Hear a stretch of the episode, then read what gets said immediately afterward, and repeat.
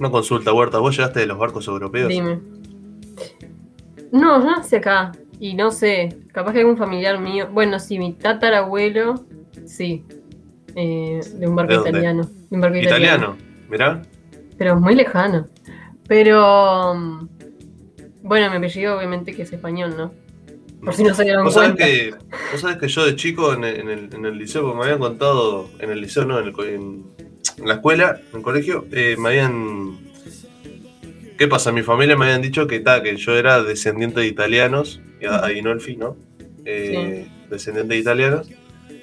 Y me hice la película mal, me dijeron ta, que en la Primera Guerra Mundial, no sé qué, escapando de la guerra, no sé qué, no sé, no, no sé, no entendí nada, era un gurí. ¿Qué pasa? Yo que, yo que entendí, dije, ta. A ver, 1914, 1918 terminó.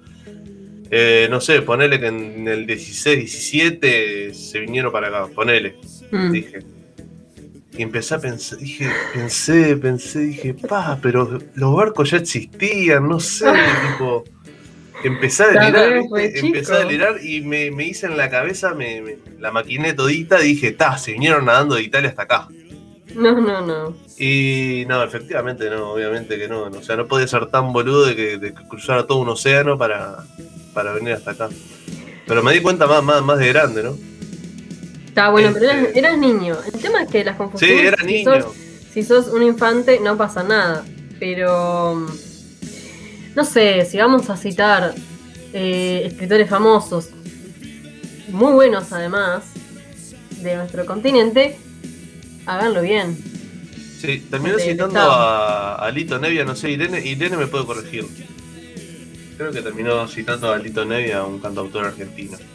Que hab- había hecho una canción eh, que decía algo así. eh, no sé si con las palabras exactas, pero. Pero creo que iba por ahí. Es más, hoy creo que envió un nuevo tweet. porque vieron que ayer dijo eh, Alberto Fernández, el presidente de Argentina, dijo esa boludez importante y se rectificó después y dijo que, Manchó que fueron desafortunadas las declaraciones, que le pedía disculpas a, los pueblos originarios y demás. Entonces, este, ah, está el audio, está el audio. Eh, si les parece, antes de, de- de empezar el, el análisis, eh, obviamente, nada, no es un análisis, estamos, estamos charlando. Vamos a pasar el audio de la conferencia de prensa que hizo ayer el presidente de Argentina, Alberto Fernández, que si no me equivoco estaba en España, ¿no? No, estaba, estaba en Argentina, Estaba pero. Había venido de- de- de visitado por. eh, por Ah, había venido Pedro Sánchez, es verdad, el Ajá. presidente de España. Bien, claro, bien, bien, bien, bien, bien. Recibió a Pedro Sánchez, ahí está, el presidente para de España, el líder del PSOE. Vamos a escuchar lo que decía ayer el presidente argentino. Una desafortunada declaración. Porque de Europa escribió alguna vez Octavio Paz que los mexicanos salieron de los indios, los brasileros salieron de la selva, pero nosotros los argentinos llegamos de los barcos. Y eran barcos que venían de allí, de Europa.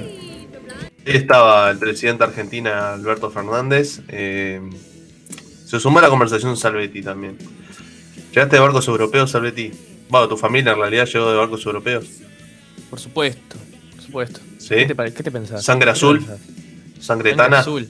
Sangre No, cuasi eh, fascista. mezcla- Mezcla de todo. ¿Están hablando de, de la ascendencia de cada, de cada uno? Eh, Eh, más o menos, sí, algo así.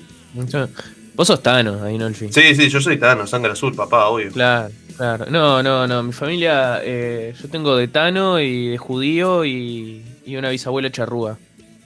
Un bisabuelo charrúa, mirá. Qué buena Bisabuela mezcla. charrúa. Ju- Judío, italiano y, y charrúa. Y bisabuela charrúa, Y exacto. bisabuelo charrúa. Interesante. A ver, es obvio Interesante. que todos tenemos. Es obvio que todos tenemos Sí, creo que todos Charrúa, tenemos así. Sí, obvio, obvio, obvio, obvio, obvio. Este, yo no sé si tengo charrúa igual. Yo no- en realidad nunca indagué, pero me parece que en la familia nunca se habló de que tuviese una ascendencia charrúa. ¿Qué tal? Lo tenemos día. tan invisibilizado igual. Perdón, Irene. Hola, buen día, Irene. ¿Cómo están? ¿Cómo estás? Ire. Ire Rap. Bien, muy bien. Yo también tengo eh, familiares, no sé si charrúas, pero indígenas, sí.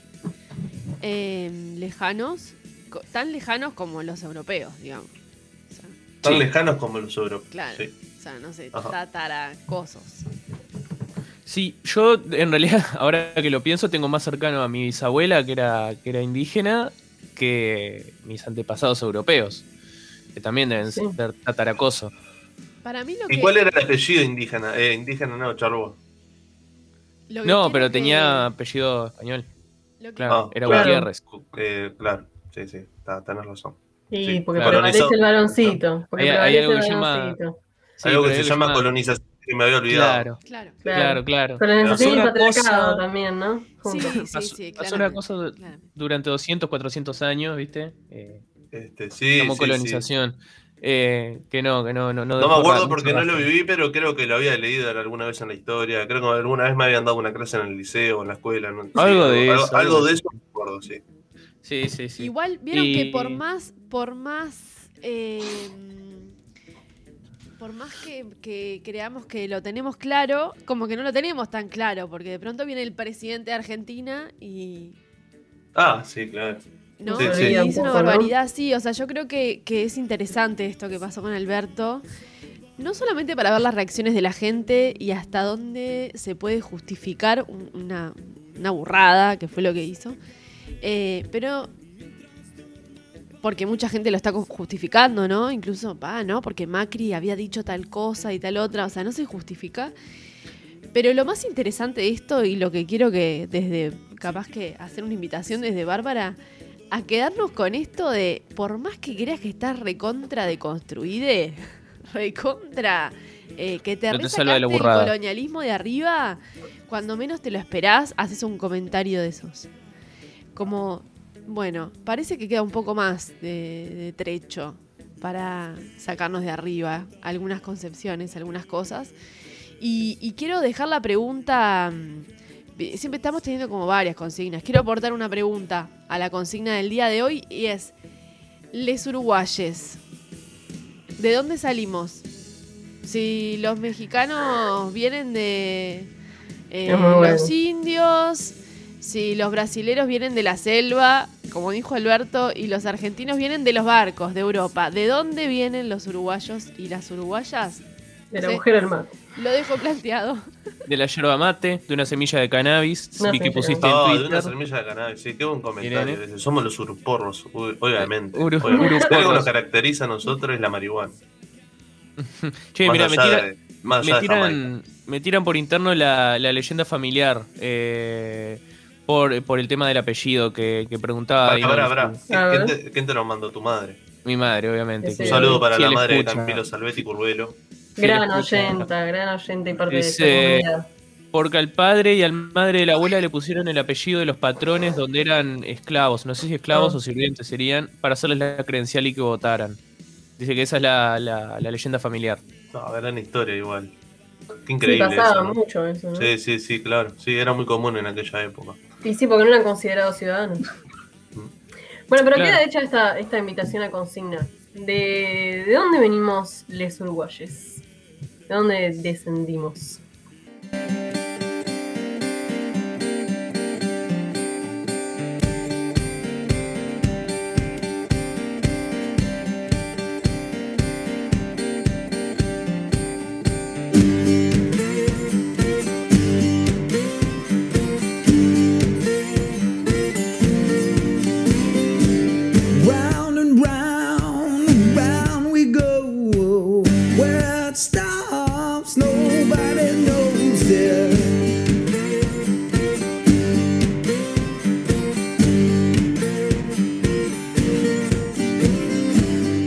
091-227-222 se pueden comunicar con nosotros y nosotras a través de WhatsApp o también por Telegram y si no a través de las redes sociales, es muy fácil. Ponen arroba radio bárbara uy, nos van a poder encontrar en Twitter, Instagram y también por Facebook. Eh, la consigna de hoy, ¿cuál era bien? Vamos a decirles a la gente, ¿De ¿de dónde, dónde? venimos los uruguayos? Exacto, ¿de dónde descendimos los uruguayos? Eh, linda consigna, me parece que hoy se va a picar el WhatsApp de, de, de Bárbara, ¿eh? 091-227-222. Eh, hoy programa cargadito como todos los días. Eh, hoy vamos a estar conversando con el edil por el Frente Amplio, Nicolás Laza. Él hizo un pedido de informes a la Intendencia de Montevideo. Eh, pidiendo a ver cuántos asentamientos había en la capital. Sí, y sobre la demora de los realojos de estos, de estos asentamientos, cuál es la situación y por qué siguen en, siguen en suspenso estos procesos. Y es interesante ver esto también, eh, disculpen, eh, cómo, cómo se enmarca dentro de, de- de- bueno, de la pandemia, cómo se está Sí, del enmarcando quedate todo, en casa, ¿no? del quédate en casa para la gente que eh, no tiene las condiciones necesarias o las condiciones básicas en su hogar. Así que está, va a ser una, una- una nota muy interesante, quédense, quédense prendidos. Sí, sobre eso vamos a hablar entonces con el curul del Frente Amplio. Nicolás Lazaló, ¿qué, qué tenemos? Luego vamos a estar conversando con el bioquímico Pablo Galeano eh, sobre la agro- agro- agroecología y plan nacional, qué plan nacional se está llevando adelante y cuáles son las controversias que siguen en torno a este plan nacional de agroecología para el país. Muy bien, y como todos los jueves, puntos cardinales con Andrés Alba. Pero antes de todo eso, vamos a los titulares del día de hoy.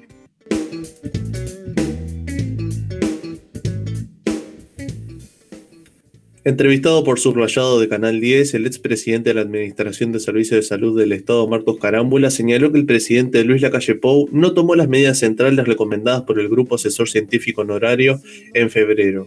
Carámbula afirmó que no blindamos abril, no blindamos mayo y vamos a ir por el mismo camino en junio. El médico y ex senador del Frente Amplio señaló que Uruguay atraviesa una crisis sanitaria durísima y consideró que en los últimos meses el presidente Lacalle Pou perdió la gran oportunidad de establecer un acuerdo nacional para abordar esta situación. Eu quero um mundo pra te dar, a fim de te merecer. Ante las muertes de mujeres embarazadas por COVID-19, el subsecretario de Salud, José Luis Sachián, señaló que a 8.000 embarazadas se le está realizando diversas acciones para que se agenden y sean vacunadas cuanto antes. En este sentido, dijo que se les llama para que se anoten e incluso se les envía un mensaje de texto. El jerarca recordó que en marzo y abril la evidencia marcaba que no estaba indicada la vacunación para las embarazadas, porque así lo indicaban sí, los informes de la Comisión Nacional Asesora en Vacunación.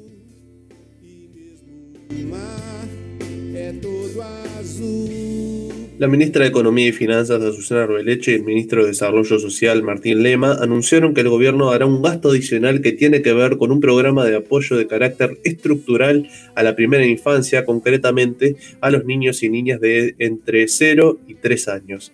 Esto será incorporado a la rendición de cuentas que el Ejecutivo debe presentar en el Parlamento a fin de este mes. Arbeleche señaló en conferencia de prensa que en este tiempo hemos apoyado a través del Fondo Coronavirus a los niños que estaban en mayor vulnerabilidad, pero que hay algunas que van más allá de la pandemia, que son temas de fondo, y eso es lo que están apoyando con esta incorporación.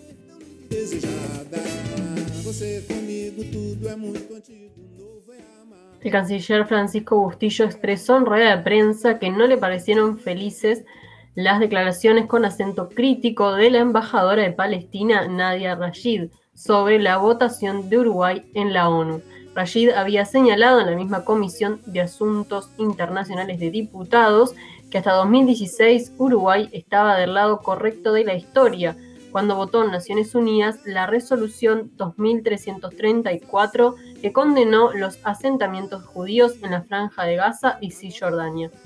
Bustillo señaló que desde Cancillería se está esperando que Rashid regrese del exterior para convocarla, conversar y hacerle saber lo poco feliz que estuvo su comentario.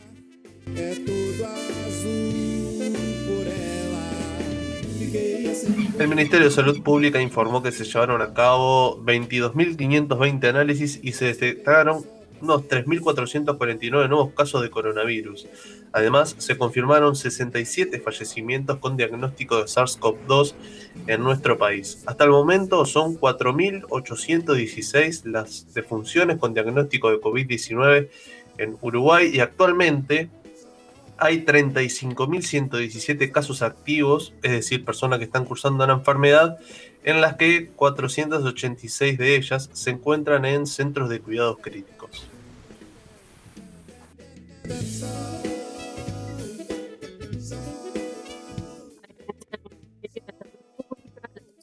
La medicina intensiva informó que hay 499 personas en cuidados intensivos, 28 menos que el reporte del día anterior. A su vez indicaron que la ocupación de camas en total es del 73% y la ocupación por COVID de 48, un 8 menos que eh, cuando se marcó el récord de camas ocupadas.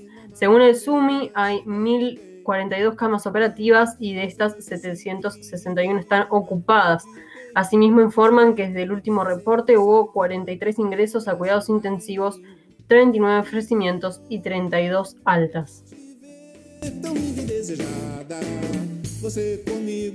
El plano internacional porque sobre el final del conteo de votos en Perú, Pedro Castillo, el candidato del partido izquierdista Perú Libre, seguía por delante de la derechista Keiko Fujimori de Fuerza Popular, con una tendencia clara que no hacía otra cosa que confirmar que será el próxima- eh, próximo presidente. Ayer, al darse cuenta estos resultados, Fujimori convocó a una conferencia de prensa en la que anunció que presentará ante el Jurado Nacional de Elecciones una serie de acciones de nulidad en 802 mesas electorales a nivel nacional.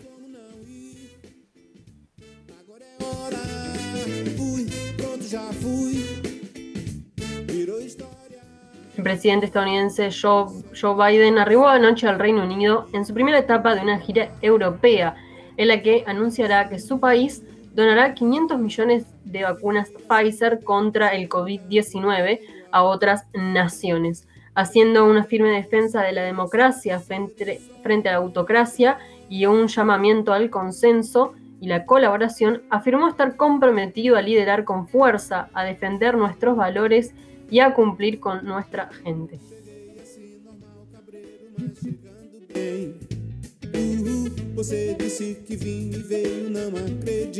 Dos minutos pasan de las diez y media, vamos a una brevísima pausa y enseguida volvemos con más La Isla Desierta. Rosada de Buenos Aires al jefe del gobierno español, Pedro Sánchez. Pero particularmente también soy un europeísta, soy alguien que cree en Europa. Porque de Europa escribió alguna vez Octavio Paz que los mexicanos salieron de los indios, los brasileros salieron de la selva, pero nosotros los argentinos llegamos de los barcos. Y eran barcos que venían de allí, de Europa. Fernández atribuyó erróneamente la frase al Nobel de Literatura mexicano Octavio Paz, pero en realidad corresponde a una canción del músico argentino Lito Nevia. Pocas horas después, Fernández se disculpó en Twitter, asegurando que no quiso ofender a nadie y pidió disculpas a quien se haya sentido ofendido o invisibilizado. No sé por qué te fuiste ni por qué después al poco tiempo te dio por volver. No sé por qué, no sé por qué tomaste aquella triste. Mientras esperamos al edil por el Frente Amplio, Nicolás Laza, que se conecte a esta reunión, en- no vamos a decir la empresa que estamos buscando, no lo vamos a decir para nada. Estamos escuchando Corriente Alterna por Sara Saba, en realidad es una canción de nuestro querido Leo Maslía. Y antes, eh, después de haber escuchado la conferencia del presidente argentino Alberto Fernández, escuchamos la explicación de también nuestro uruguayo, nuestro querido Hugo Fatoruso. En, en unos minutos ya vamos a estar hablando con el edil Frente Amplista sobre bueno, este pedido de informes que hizo a la Intendencia de Montevideo, sobre el pedido de relojos también que se le está pidiendo al Ministerio de Vivienda y Ordenamiento Territorial. Así que nada, eh, por el momento vamos a decirle a la gente cómo hacerse socio y socia, ¿no? Socie, cómo hacerse socio. Sí, Es muy parte de sencillo, esta ¿eh? bella comunidad.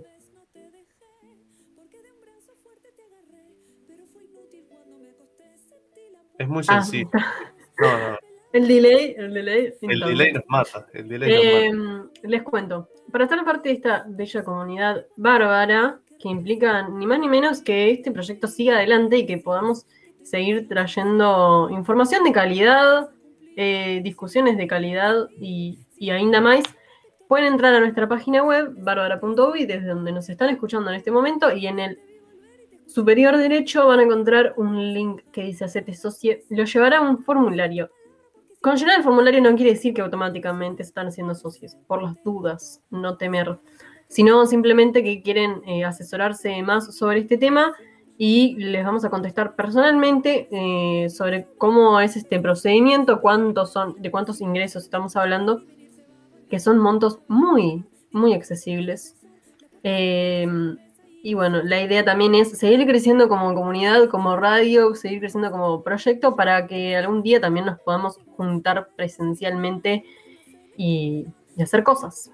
Cuando todo esto pase, cuando todo esto pase, si algún día pasa, en fin.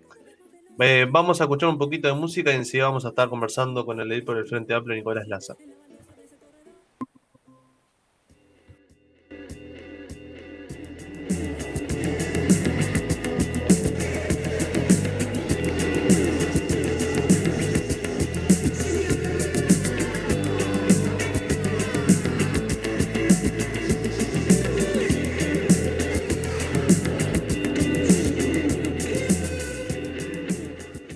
Más de 900 personas que viven en asentamientos esperan aún por un hogar digno.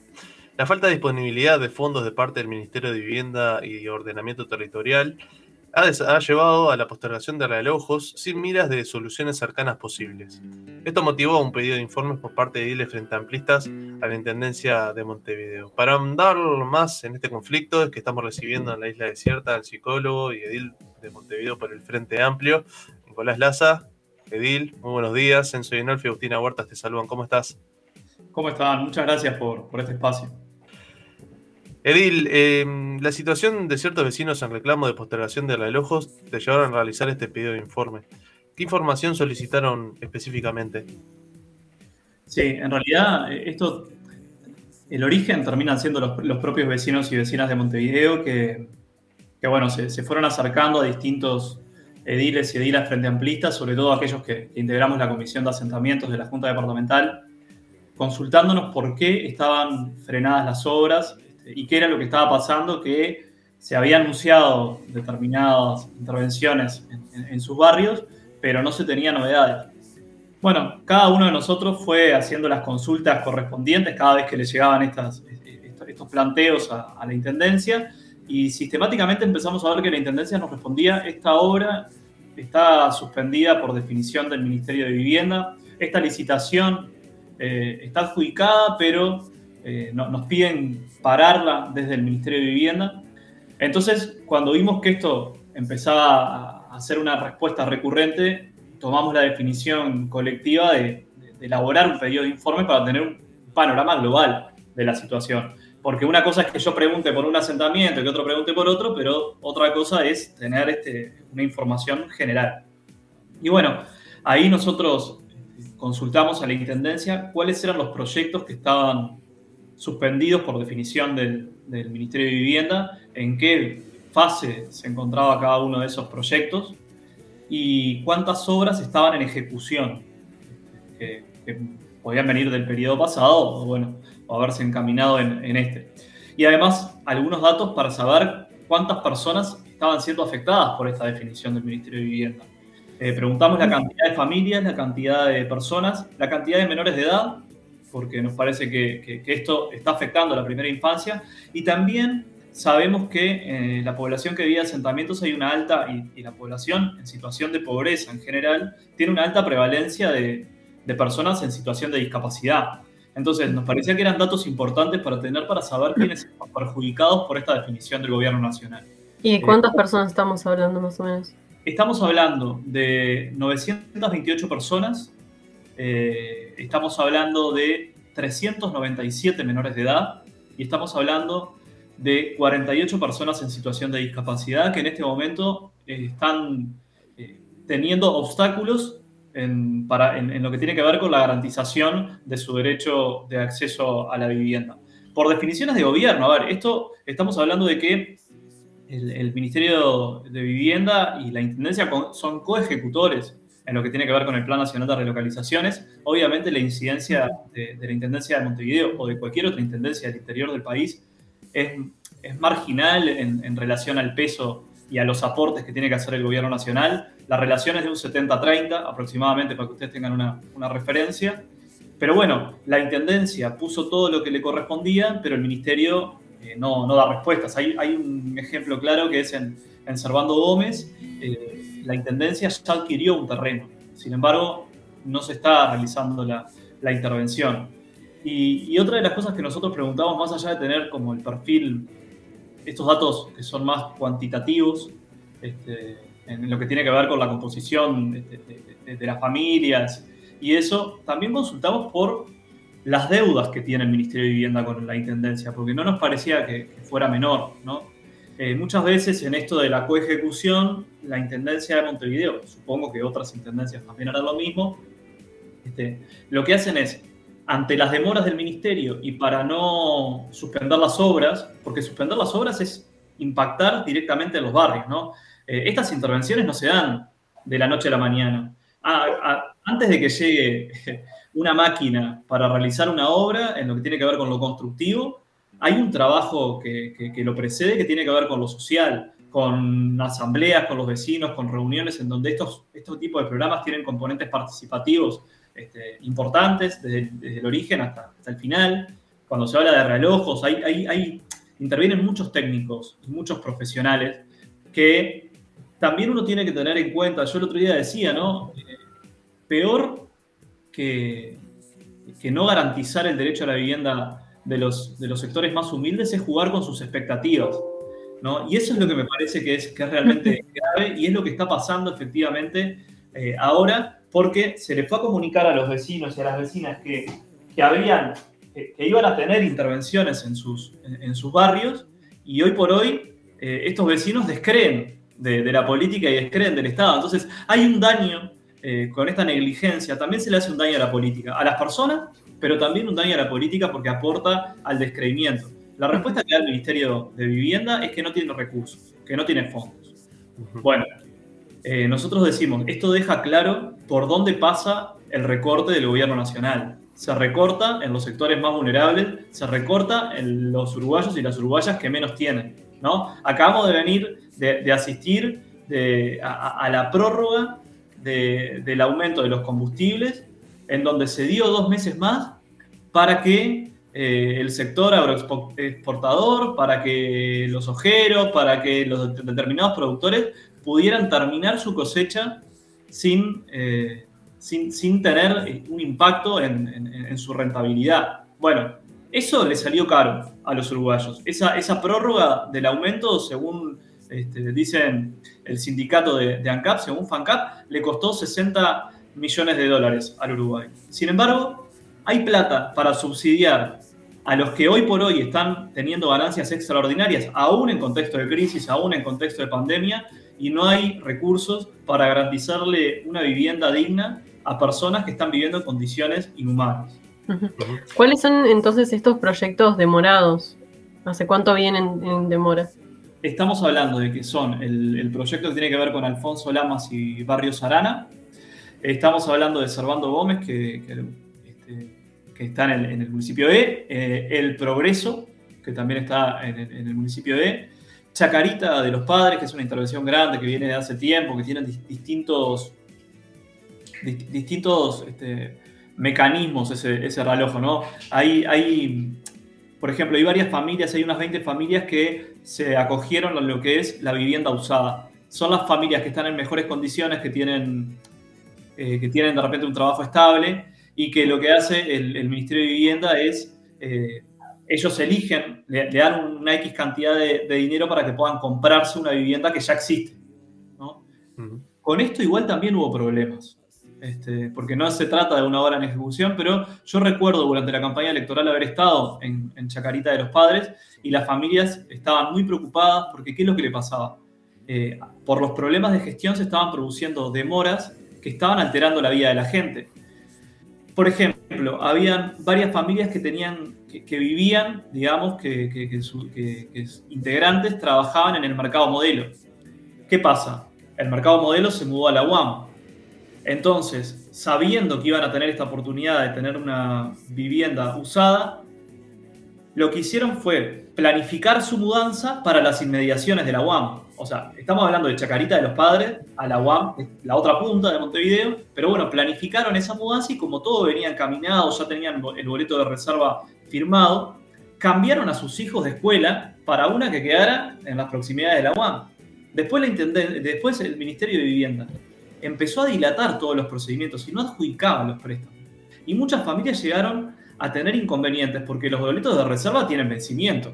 Y hay propietarios que no les interesa si el, quien, quien le está comprando es una persona que está en condiciones muy desfavorables o, no. Lo que le interesa es la plata y venderlo. Y si demora, prefiere colocar ese, ese- inmueble en, otro lugar. Y bueno, hubo personas que perdieron este, sus, boletos de reserva, que se le cayeron por, por la ineficiencia del Ministerio de Vivienda, que además no daba respuestas claras. Y bueno, y otras en realidad los, los, lo- los dueños, los propietarios de esos inmuebles los esperaron. Pero, pero, pero insisto, son negligencias y, es jugar con las expectativas y tuvimos durante todo el- este, este tiempo familias viviendo en Chacarita de los Padres, pero mandando a sus hijos a, la escuela en, en el oeste. ¿no? Eso es una situación que, que- es realmente grave. Laza, en el informe también consultaron sobre la situación de los trabajadores de Mevir. ¿Cuál es esta situación? ¿Está pasando lo mismo con, con el programa de mejoramiento de barrios? Sí, en, el informe específicamente no, no lo consultamos porque no tenemos. A ver, nosotros podemos hacer desde la Junta Departamental como ediles este, pedidos de informe a distintos organismos del Estado, pero en realidad la obligación constitucional de respondernos solo la tiene la Intendencia. Entonces, en este caso, como son este, proyectos y, y que son coejecutados, la Intendencia tiene la información. Sobre cuestiones de medir no tiene la información la Intendencia. No obstante, nosotros lo que sí estuvimos viendo es que esta situación que se da en el Plan Nacional de Relocalizaciones no es una situación aislada. Tiene que ver con la dejerarquización que está haciendo el gobierno nacional de las políticas de atención a los sectores, a, la precariedad habitacional. Eh, nosotros sabemos que en MEVIR están habiendo recortes. La semana pasada recibimos un comunicado de la Asociación de Funcionarios de MEVIR en donde plantean que debido a los recortes han echado a, a trabajadores sin ningún tipo de justificación y además están advirtiendo que van a haber 2.000 familias que se van a quedar sin intervención por esta definición. Pero no es lo único, sabemos también que en el programa de mejoramientos de barrios, eh, que este gobierno, en el plan quinquenal de vivienda, el gobierno se planteó objetivos para el quinquenio. Son objetivos que son francamente más magros, más discretos que los de periodos anteriores. Aún así, con la vara más baja, ni siquiera hay indicios de que se esté cumpliendo con los compromisos que este mismo gobierno asumió en, su plan quinquenal. Decíamos, en el plan de mejoramiento de barrios, este, la idea era eh, realizar 5.119 intervenciones. ¿Con quiénes? No sabemos, porque hubo una definición este, después del, de- del decreto 90-20, eh, que en realidad lo que planteaba era limitar eh, la, ejecución de gastos a un 85%, tratando de buscar un ahorro del 15%. Bueno, eso fue el planteo del, del decreto 90-20. Sin embargo, en el plan de mejoramiento de barrios se, se redujo, se echó a, a los trabajadores a un 40% de los trabajadores. El argumento es que hay demasiados técnicos y que no se necesitan. Bueno, imagínense ir a un asentamiento en donde vivan mil personas y haya un solo técnico para atenderlas a todas. Eh, o sea, eh, es, realmente, es realmente complejo, por eso decimos que no se trata solamente de una cuestión eh, vinculada con, con el Plan Nacional de Relocalizaciones, también MEVIR tiene estos problemas, también el Plan de Mejoramiento de Barrio tiene estos problemas, también el sector cooperativo tiene estos problemas, porque se, se- se planificaron eh, 12.501 viviendas y hasta ahora hubo en diciembre del 2020 un solo sorteo. Y no se sabe cuándo va a haber un siguiente sorteo. Eh, acá son cosas que también nosotros tenemos que pensar si no hay que introducir Sí, modificaciones. el inconveniente con los sorteos, aparte, proviene, viene desde noviembre del año pasado, ¿no? Exacto, porque lo que pasa es que tampoco hay claridad. Y, y a, y a esto iba, me parece que también ahí eh, sé que estamos trabajando, por lo menos desde la bancada eh, socialista en, en el Parlamento, tratando de pensar esto más allá de los niveles de gobierno, ¿no? Pensando desde los problemas de la gente, eh, nos toque eh, actuar desde donde nos toque actuar, porque, eh, claro, lo que establece eh, la ley es que una cooperativa, si a los tantos sorteos no sale elegida, se le adjudica igual la, la obra. ¿Qué pasa? Para que esta cooperativa pueda postularse e integrarla este, y ser una de las opciones para sortearse, necesita tener los terrenos. Entonces, eh, las intendencias, por ejemplo, y la intendencia de Montevideo en particular, ha hecho compra de terreno con destino a cooperativa. El tema es que son inversiones que para la intendencia eh, terminan estando en el freezer, porque imagínate, ya vos le destina- invertiste en tierra, la cooperativa la tiene, se puede postular, pero sin embargo no sale sorteada. ¿Y qué pasa? Eh, Esto está establecido de que si a los tantos sorteos no salís, igual se te adjudica. Ahora, en ningún lado dice cuántos sorteos tienen que haber y cada cuánto. Entonces yo puedo hacer un sorteo cada cinco años y en realidad tengo a la gente en vilo 15, 20 años. Entonces, me parece que tenemos que regular y trabajar sobre esto de los sorteos para que haya más claridad, porque lo que hay es mucha incertidumbre. Y, y además estamos hablando de garantizarle el acceso a la vivienda a sectores que no tienen el poder económico para, para, para comprarla en, en el mercado, eh, pero además estamos hablando de que todas estas este, tareas que tienen que ver con la construcción eh, generan eh, encadenamientos que movilizan y que reactivan la economía. Entonces, eh, ni siquiera se, está este, pe- pensando esta situación como una oportunidad para que a través de la obra pública, a través de este tipo de inversiones, empezar a reactivar la economía. ¿no? Es como que la economía está fría y este gobierno le pone más paño frío. Y nos preocupa porque también está pasando esto con los subsidios de alquileres. Los subsidios de alquileres se, plantearon hacer no- eh, 9.000 y hace pocas semanas también la Intersocial Feminista reclamó que, que los subsidios de alquiler que tienen como objetivo atender a las mujeres víctimas de violencia de género no se estaban ejecutando. O sea, un convenio que viene de hace mucho tiempo tampoco se estaba ejecutando. Del plan Juntos no tenemos ni idea si va a intervenir en algún barrio más. Es decir, eh, recorte tras recorte se ha desflecado la, política de vivienda en este país y, estos ahorros, porque en definitiva el gobierno los plantea como ahorros, son ahorros que nos pueden salir muy caros, que le pueden salir muy caro al Uruguay en términos de, preguntábamos nosotros la cantidad de niños, cuál era la prevalencia de personas de primera infancia, de gurises, de gurisas, que se están criando en condiciones eh, inhumanas, a los que después se les va a exigir que rindan y que nos ubiquen mejor en las pruebas PISA, en- sobre los que después se les va, va a tener, van a recaer muchas exigencias, que después le vamos a caer con todo el peso de la ley por no darle las garantías para que tengan un, correcto... en un contexto de. Y en un contexto de quédate en casa y seguir la, la educación desde casa, ¿no? ¿En cuál casa es la que les preguntamos nosotros? ¿Cuál es la Exacto. recomendación? Pero además, esto de que los ahorros del gobierno nos pueden salir caros, le salen caros en términos de sociedad, pero también nos puede salir caro en términos de instituciones.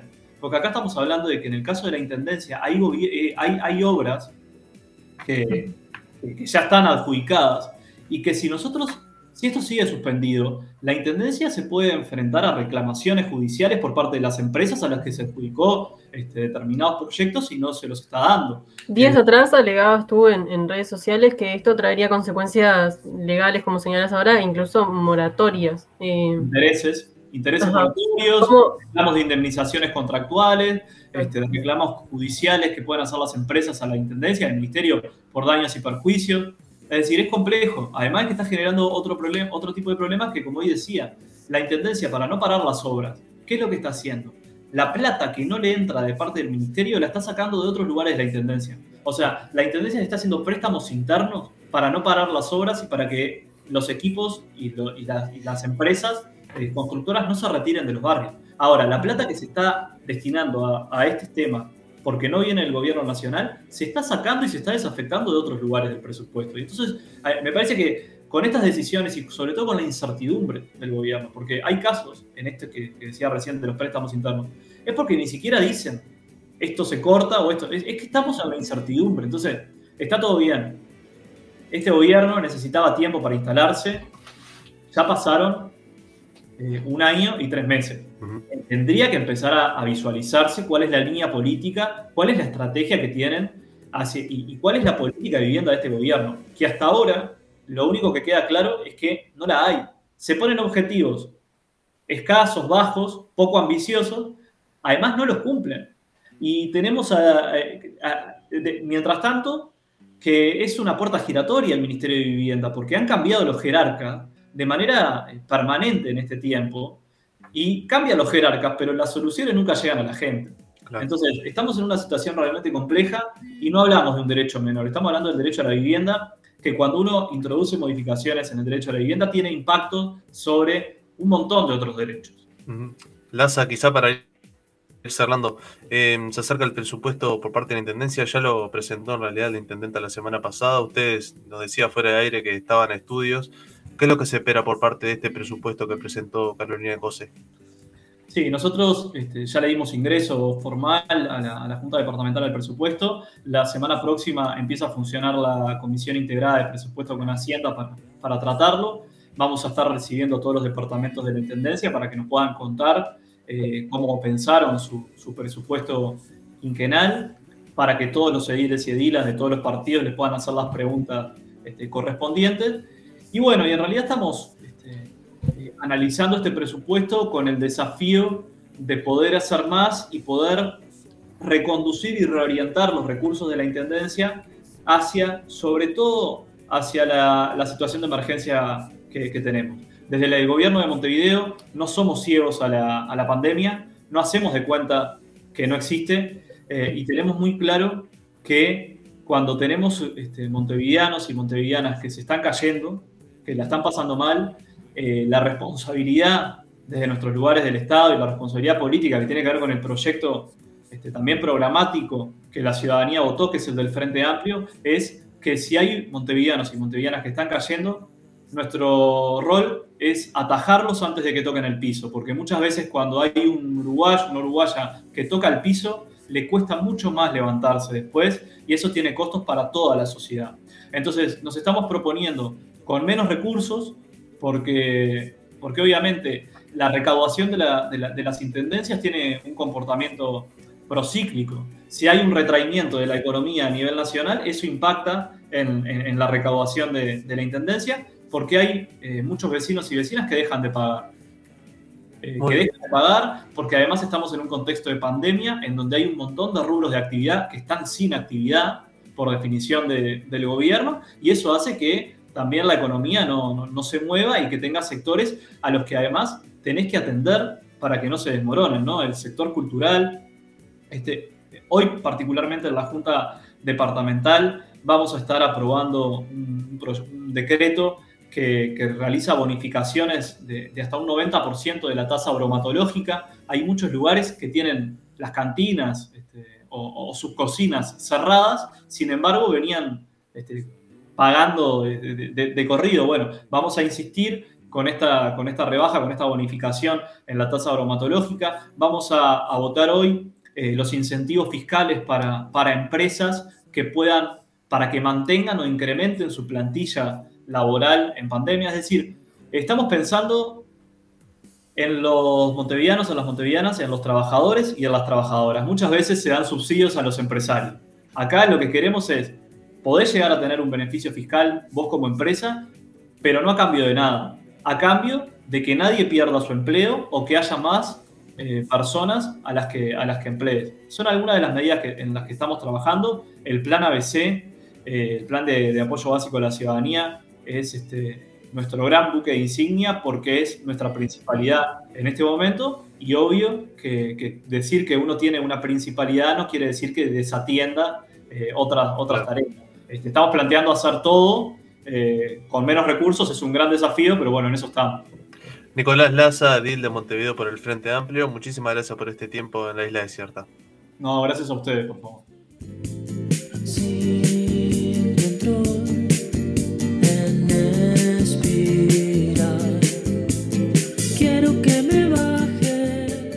La Comisión Honoraria del Plan Nacional para el Fomento de la Producción con Bases Agroecológicas se creó en 2019 dentro de la Dirección General de Desarrollo Rural del Ministerio de Ganadería, Agricultura y Pesca.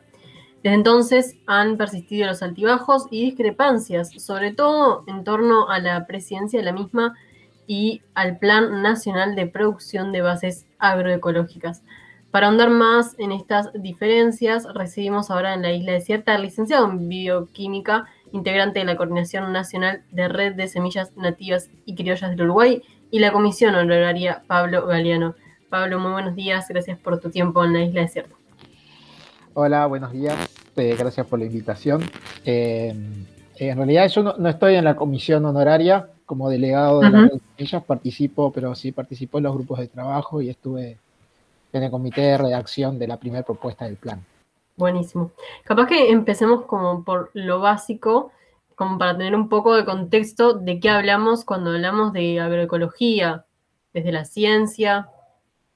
Bien, eh, a ver, eh, el término agroecología este, fue propuesto ya hace varias décadas y en realidad empezó a tomar forma como movimiento ya a fines de los 70, principios de los 80, eh, de alguna manera como, como propuesta, no diría, se podría decir alternativa a la, agricultura dominante, más industrializada. Ustedes saben que después de la Segunda Guerra Mundial se dio el proceso de lo que se llamó la Revolución Verde, que fue la tecnificación de la agricultura, con la, inclusión de insumos químicos y, de, especialización de maquinaria para, la producción agrícola. Ese fue un proceso que eh, de algún mo- modo aumentó mucho la producción de alimentos, pero también este, concentró en cada vez menos actores y, más poderosos a toda la cadena agroalimentaria.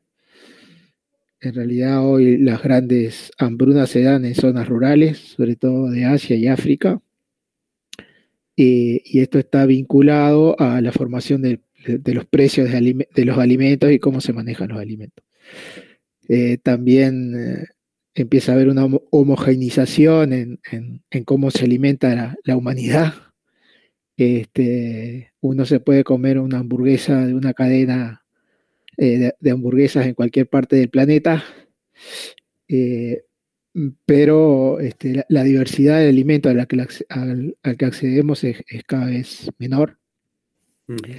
Eh, los problemas alimentarios ahora no solo pasan por la desnutrición, sino también por la obesidad. Cada vez tenemos más problemas asociados a, la vida sedentaria y a una dieta con exceso de calorías y de grasas. Entonces, eh, eh, ha habido un desarrollo, de, un tipo de desarrollo de, de la agricultura industrial y una transformación de toda la cadena agroalimentaria que hace que cada vez más las personas estemos más lejos del acto de, de la producción de alimentos y cada vez seamos consumidores más pasivos de una oferta cada vez en manos de menos, de menos actores. Es ahí que deberíamos a- apostar a, a un cambio en torno a, a la soberanía alimentaria, a la seguridad alimentaria. Deberíamos cam- cambiar el sistema de, de pensar esto. Este preámbulo que yo hago es pa- para explicar que la agroecología no es solo una propuesta tec- tecnológica, digamos. Ujú. La agroecología, al igual que la agricultura orgánica, la agricultura biodinámica, la agricultura biológica, como quieran llamarla, sí propone técnicas de manejo que son mucho más sustentables desde el punto de vista ambiental porque eh, propone la no utilización de, de- de productos de síntesis, de fertilizantes químicos solubles, de, de plaguicidas de síntesis, lo cual este, produciría un gran alivio ambiental, ¿sí? porque gran parte de los problemas de contaminación que tenemos, sobre todo en Uruguay, eh, derivan de la agricultura intensiva y de la forma que se hace agricultura. Y a nivel mundial, todo esto de la cría de, de ganado en, en feedlots, eh, o sea, estabulado el ganado y ya no suelto en el campo, es uno de los problemas, desafíos ambientales más grandes que tiene la humanidad. Entonces, en ese sentido, la propuesta tecnológica es buena. Pero la agroecología va más allá de eso y lo que propone en realidad es una transformación del sistema agroalimentario, eh, priorizando la agricultura familiar. eh, Más enfocado a la productividad, ¿no? ¿Qué tan correcto es este concepto? Eh, está enfocado en lo productivo, pero también en lo, en lo asociativo y, lo y en lo organizacional.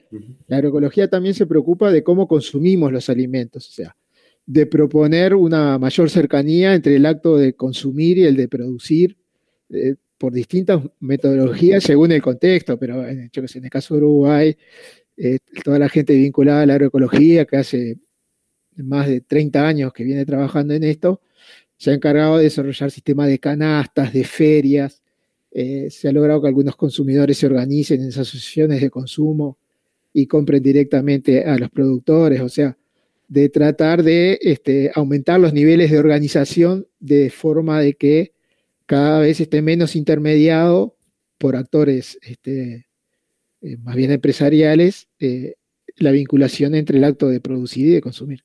Que siempre va a haber alguna forma de, de- de intermediación, pero cuanto más este, a ver, cuanto más gestionada esté por los actores directamente implicados, eh, para la agroecología es mejor. También la agroecología hace toda una revalorización del conocimiento local vinculado a, la, práctica de agricultura que tiene siglos. No desdeña el, conocimiento académico, por supuesto, es una ciencia también la agroecología, pero pone bastante énfasis y relevancia eh, en, los conocimientos que se dan a nivel local y a nivel territorial, porque en realidad lo que la agroecología propone no es eh, manejar un, determinado cultivo con otro tipo de insumos, sino que propone un manejo distinto del agroecosistema como agroecosistema. Y para eso tenés que conocer mucho cómo funciona eh, a nivel local este, los agroecosistemas del lugar. ¿no? Entonces ahí, bueno, es muy importante eh, usar variedades que estén adaptadas a, las condiciones locales, eh, las prácticas que, se utilizan este, localmente, también los niveles de asociativismo y el acuerdo entre, entre vecinos y productores para ponerse de acuerdo, por ejemplo, cómo manejar una cuenca para que no se contamine. O sea, tiene esa dimensión también. Sí, eh, Pablo, hace un año presentaron este Plan Nacional de, de Producción de Bases Agroecológicas. Eh, ¿Por qué no se pudo llegar a un acuerdo? A ver, en realidad eh, la propuesta de que haya un plan nacional de agroecología viene de, organizaciones que venimos trabajando en esto hace muchos años. Eh, la red de semillas, la red de agroecología, también la red de huertas, porque hay un componente urbano importante en esto y suburbano. Y también la, Sociedad Científica Latinoamericana de Agroecología, que, que, en Uruguay tiene un capítulo importante esa sociedad. Porque eh, el Estado uruguayo nunca tuvo una política pública de promoción de la agroecología. Sí hubo proyectos e iniciativas en algunas intendencias. En su momento la Intendencia de 33 tuvo un plan de soberanía alimentaria territorial.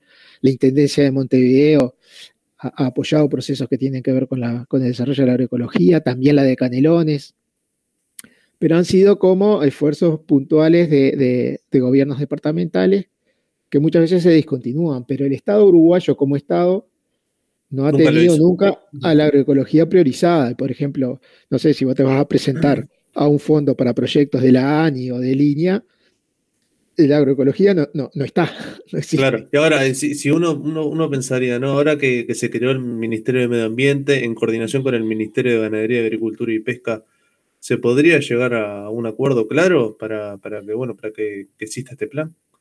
Bueno, en realidad nosotros fuimos por la vía parlamentaria y, lo que logramos fue que en 2018 se votara este, por unanimidad, todos los partidos políticos aprobaron un proyecto que es para promover eh, la agroecología. ¿sí? Y el instrumento que, crea es una comisión honoraria para que esa comisión honoraria elabore un plan y luego este, lo, lo monitoree y, proponga cómo, cómo, llevarlo adelante. Eh, se logró que esa comisión esté integrada por actores institucionales del gobierno y, de instituciones vinculadas al Estado y de organizaciones sociales una, una, proporción casi 50-50. Entonces ahí están este, involucrados muchos actores, no solo los ministerios, como nombrás vos, que tienen que estar involucrados, sino instituciones como la Universidad de la República, la UTEC, ANEP, o sea, la sesión de, la Administración Nacional de, la Enseñanza Pública, eh, está ELINIA, eh, o sea, todas las instituciones que están vinculadas con, con, con el quehacer del agro, tanto a vista productivo como punto de vista educativo y desde la extensión también. Entonces se creó un ámbito que, muy rico, muy saludable, y al principio esa comisión eh, eh, se dividió en grupos de trabajo y participaron cerca de 100 personas elaborando este plan, que no, fue una cosa arbitraria. Este, si, ven la ley, la ley este, eh, habla de 11 ejes o 13 ejes, no me acuerdo bien ahora, y se armaron grupos de trabajo para abordar cada uno de esos ejes. Y en esos grupos se, se plantearon programas y proyectos a llevar adelante para el desarrollo de la agroecología en Uruguay. A eso se llegó, como se venía el cambio de gobierno, se apretó un poco el acelerador, la verdad que el gobierno anterior se demoró en, en reglamentar la ley y, en conformar la comisión honoraria. La comisión honoraria comenzó a funcionar recién en la segunda mitad del año 2019, trabajó bastante intensamente y rápidamente y en febrero de 2020 se tuvo un, un primer este, proyecto de plan, digamos, ¿no? que por supuesto que hay que profundizarlo y hay que, hay que complementarlo, pero está el esqueleto, la base del plan está. El Claro. tema es que con el cambio de gobierno se, se demoró en volver a, a- a llamar a la, a la comisión. Esa comisión tiene siempre la preside alguien que, que es designado por el Poder Ejecutivo. Este, hasta ahora hay gente vinculada al Ministerio de Ganadería. Y bueno, con el cambio de gobierno, recién a mitad del año pasado, en la segunda mitad del año pasado, se volvió a convocar a la comisión, ahora bajo la presidencia de Blasina. Ujú. Este, el tema es que, claro, la implanta de Blasina, Blasina no sé si, si lo conocen, pero está- es tiene una consultora agropecuaria que se llama Blasina y Asociados. Actualmente es este, as- eh, trabaja como asesor de- del ministro Uriarte de Ganadería, Agricultura y Pesca. Durante la campaña del Partido Colorado fue asesor de Talvi De tal vez sí, claro. en temas de agro. Y es un actor relevante eh, eh, dentro del agronegocio de Uruguay. De hecho, cuando, cuando se hizo aquel acto en Durazno de- del movimiento por un solo Uruguay, él fue uno de los oradores en ese. Aunque, él aunque, aunque dice que no forma parte de ese movimiento, es una referencia para ese movimiento. Claro. ¿Cuáles son los puntos bien a los que difieren con Blasina? Bueno, Blasina primero hace una crítica este, bastante fuerte a toda la introducción y justificación que se puso en, en el plan. Entonces, este, una de las cosas que plantea es que un plan de agroecología debe basarse en el amor y en la cooperación y no puede criticar al modelo agroindustrial dominante. Porque en la introducción se hace una crítica fuerte al, modelo dominante. Bueno, lo que pasa es que si se le saca esa crítica, se vacía de, sentido político la agroecología. Y, y un sentido político en el buen sentido. Político no quiere decir político partidario. Este, Blasina apela a la laicidad, por ejemplo. Dice que el plan debe ser laico y que no debe haber ningún ismo. No se debe nombrar ni al neoliberalismo, ni al socialismo, ni a ningún ismo. Bueno, una política agropecuaria es una política agropecuaria. Entonces, este, eh, detrás de esa posición también hay un posicionamiento político. Hay también unas diferencias más conceptuales sobre la agroecología.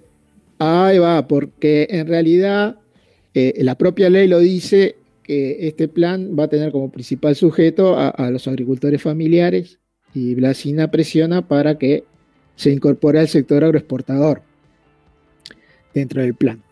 A ver, nosotros este, nos parecería que estaría muy bueno que el sector agroexportador se vuelque a hacer una producción agrícola más sustentable. Eso está bueno, pero eso no es agroecología. Se puede hacer un programa de producción orgánica, lo que se quiera hacer, y nosotros le vamos a dar para adelante a eso, pero no incorporarlo dentro del plan de agroecología porque tiene lógicas distintas. El sector agroexportador ya tiene un montón de apoyos y esto, este plan se creó justamente para que empiece a haber apoyos para un sector de la agricultura familiar que está este, con cierta tendencia a desaparecer y focalizar los esfuerzos ahí. Entonces, este, bueno, esto de la, de, la pretensión de que no se haga una crítica al, sistema agroalimentario dominante, de que, sea inclusivo el plan, que inclusivo quiere decir no, no incorporar a los más desfavorecidos, sino incorporar a los poderosos al plan, a los que ya eh, andan sobre patines y tienen otros recursos. Eh, bueno, y ahí se empezó a chocar también por el estilo del- del presidente de la comisión, porque se ve que no tiene mucha experiencia como articulador político y ha sido un poco avasallante. O sea, agarrar, por ejemplo, te pongo un ejemplo, agarrar el texto de- de- que- del plan que hay propuesto hoy, poner en rojo lo que le parece que hay que sacar y decir, bueno, si no se saca esto, entonces eh, eh, este plan no va a funcionar porque yo le voy a decir al ministro que no la vale. Bueno, Claro, ¿cómo entonces generar acuerdos en este contexto? ¿Cómo, ¿Cuál es eh, la perspectiva que tienen ustedes desde las or- organizaciones en tratar de llevar adelante este plan si él como, de- como presidente de la comisión no está de acuerdo? ¿Cómo van a hacer? ¿Han tenido Bueno. diálogo con el ministerio?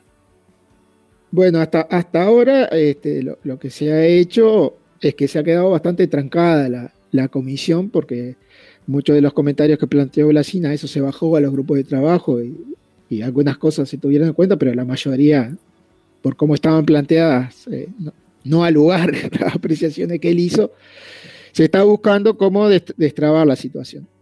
Incluso las organizaciones que, que promovimos el plan y que estamos en la comisión, hasta nos planteamos en un momento retirarnos, pero después decidimos que no, porque nos costó mucho trabajo generar este espacio y no lo queremos regalar, como bien dice. Este, entonces ahora lo que se va a hacer es armar como un nuevo comité de síntesis que recibiendo los aportes que vienen tanto de Blasina como de los grupos de trabajo, como otros aportes, tratar de, sin que pierda el sentido original que tiene el plan, hacer las modificaciones que, que- parezcan pertinentes. A ver, es obvio que si hubo un cambio de gobierno y, y hay una, una nueva este, presidencia, algún cambio hay que hacer, tampoco se puede ser tan obtuso. Pero ese cambio no puede implicar un cambio total de sentido, una nueva definición de agroecología y un plan que en lugar de estar orientado a la agricultura familiar, la agricultura familiar sea un apéndice, como siempre lo es, del sector agroexportador. Este, en eso es lo que no, no vamos, a, no, no vamos a, tran- a transar las organizaciones y la vamos a pelear para que, para que el plan no, no se vacíe de, de contenido. De todas formas, las organizaciones que estamos en esto, nosotros seguimos construyendo la agroecología como lo venimos haciendo hace décadas y más allá de lo que pase en la comisión o no, vamos a seguir trabajando en ese sentido. Incluso este, este plan que se logró elaborar hasta febrero de 2020, para nosotros es, es un buen insumo. De ahora en más, entonces, ¿qué perspectivas tienen a futuro? Bueno, no, no está muy clara la perspectiva. Ahora vamos a ver si esa comisión este, funciona. Nosotros tenemos planteado también este, generar algunas instancias de discusión del sentido de la agroecología, de que hablamos cuando hablamos de agroecología para que se entienda mejor. Porque también hasta hace poco la agroecología no aparecía en el radar de- del status quo del agro, digamos. Pero desde que la FAO hace unos años incorporó el, término y, empieza a haber fondos a través de la FAO para desarrollar agroecología, entonces sí despierta el interés. Este, y se hace una mezcolanza entre agricultura sostenible, agricultura verde, mercado de carbono y agroecología que hay que este, aclarar eso. Formar a la sociedad. Claro, entonces estamos, estamos en eso. Y bueno, y, y por otro lado, como te digo, seguir avanzando en las organizaciones que estamos, que si la comisión no funciona, bueno, nosotros igual este, vamos a seguir desarrollando las huertas, la red de huerta, este, eh, este, siguiendo con el crecimiento de la red de semillas y la disponibilidad de semillas este, nativas y criollas, lo que estamos en la red de semillas, siguiendo promoviendo este, grupos que, se vinculen a, la transición hacia la agroecología, la red de agroecología, y bueno, seguiremos. Eh, vamos a ver qué se logra. Ya este, hubo un, un- gran traspié que se, se pensaba que para cuando se votó el presupuesto quinquenal se podía obtener algunos recursos para, para el desarrollo del plan, eso no fue así. Entonces, bueno, eh, por ahora no hay un peso pa- para, para desarrollar e- e- ese plan que está propuesto. Ujú. Pero bueno, veremos. Seguir avanzando. Pasaba por la isla desierta Pablo Galeano, integrante de la Coordinación Nacional de Redes Semillas Nativas y Criollas del Uruguay. Muchas gracias por tu tiempo. Bueno, gracias a ustedes por la invitación y espero no haberlos abrumado.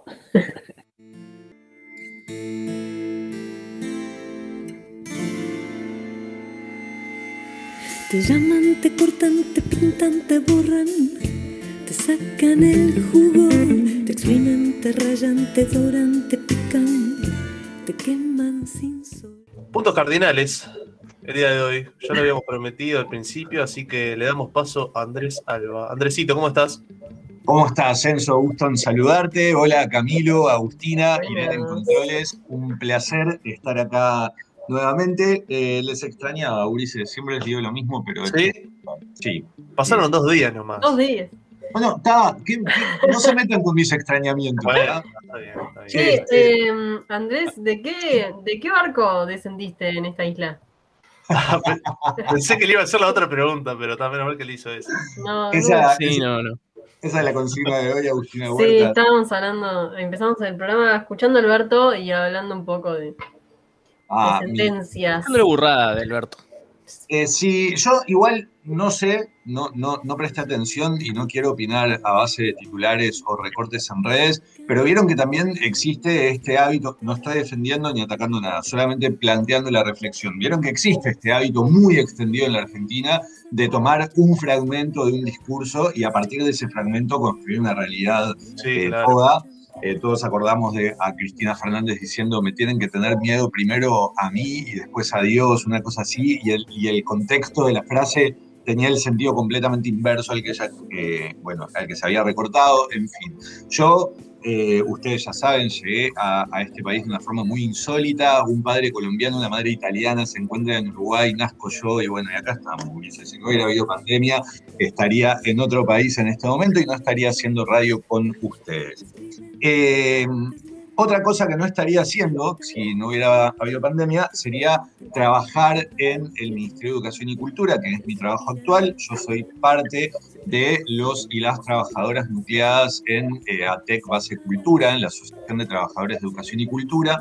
Venimos hablando en, en sucesivos jueves y también algún que otro martes acerca de la situación eh, actual de la cultura en Uruguay, por demás preocupante, y en ese contexto, eh, los y las trabajadoras de la Asociación de Trabajadores de Educación y Cultura presentaron una denuncia ante el Instituto Nacional de Derechos Humanos por la situación laboral que se vive en la Dirección Nacional de Cultura del Ministerio de Educación y Cultura. Eh, ustedes desde la Isla Desierta estuvieron en comunicación con Mariana Weinstein hace unos días al respecto de el pase responsable mayoritariamente, pero también de la situación actual de la cultura en Uruguay.